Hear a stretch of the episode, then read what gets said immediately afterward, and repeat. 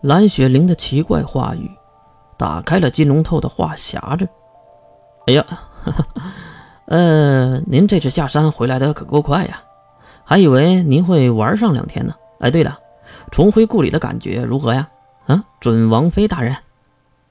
笑得渐渐的金龙透让月一阵恶心。只见金龙透瞪向一旁的蓝雪玲，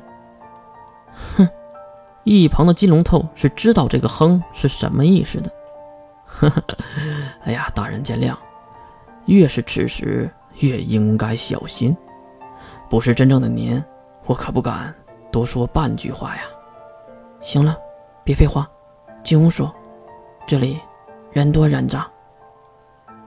说是屋里。其实就是点着壁炉的烽火台中，说是烽火台，其实它并没有那个功能，只是外形建成了这个样而已。刚刚进屋，金龙透就来到了壁炉旁烤着火，可能是在门口站得太久了，而一旁小脸发白的蓝雪玲却没当回事儿。哎呀，这山上还真是冷啊，是吧？月抖了抖银发上的雪花。S 零二的人到山下了，估计今天就会上山的。雪莲花的事儿，你调查清楚了吗？将双手放在壁炉旁的金龙头没有回头，但是回答了月的问题。大人，我得到了这个消息是在几年前。几年前？是的，当时我也很震惊。明明死掉的应该是血骨的养母血莲花才对。为什么现在他又活了？其中到底发生了什么？我没有调查到。血骨将此事保密的太好了，再加上年代久远。月大眼睛眨了眨，好像在回想着什么。确实，当时圣物绝对是分配给了血骨的母亲，而且半宁岛的双神之战中，血莲花被波及之时，活下来的只有可能是血骨的母亲呢。好奇怪呀，为什么呢？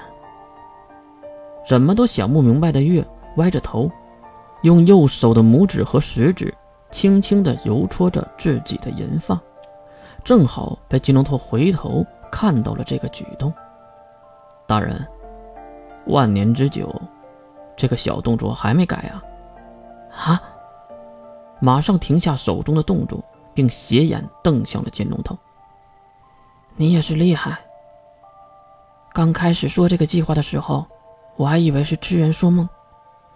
现在回想起来，还真是麒麟手段呢。很少听到越赞美人，金龙头当然也是喜出望外。哼，将所有的信息源投向血族，并在校区战中引血骨下山，这样他就没有不在场证明了。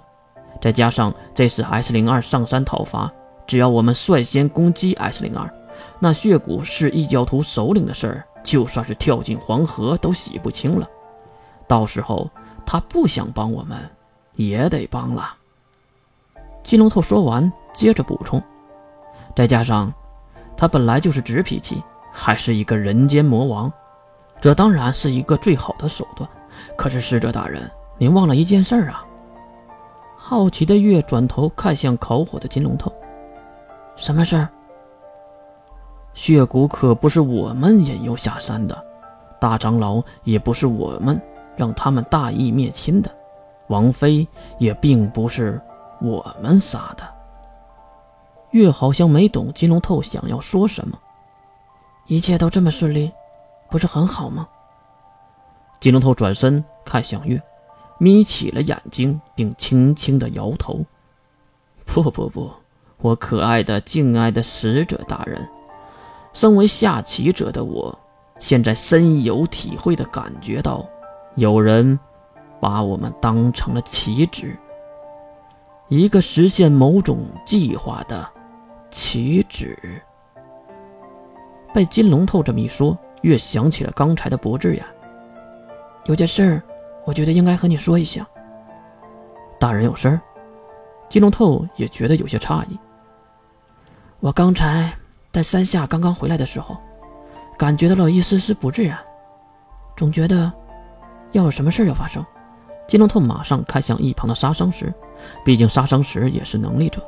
只见杀伤石摇了摇头，然后金龙头再次看向了月大人：“您没有能力啊，应该和我一样，感觉不到任何能力波动才对呀。”月又下意识地撩起了自己的银发，并用手指揉搓起来，好像是在思考的时候，月就会有这个下意识的动作，可能自己都没太注意。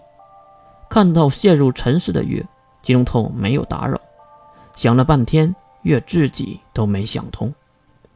唉，可能是我太过多疑了吧。总之，不管是谁在操盘，目前的形势走向。都是利于我们的，那我们就继续走下去。至于血莲花方向的调查，我也会出人的。哦，听到月要出人，金龙透很是感兴趣。大人叫了人来，这个就不是你应该关心的了。得到情报，我会让他们第一时间通知你的。还有，现在主要的目的是同化血骨。毕竟，我交出了一件圣物，进城已经落后了一大截了。一旁的金龙头挑逗了一下眉毛，心里可能在想：不就是因为你送出了一线吗？不过他没有说出口。好了，我先回城堡了。外面的布局有劳金先生了。说完，月甩动银发离开了房间。后面的金龙头也是低头行礼，拱手。未来王妃，今天是你的期盼，明天是人家的旗帜，风水轮流。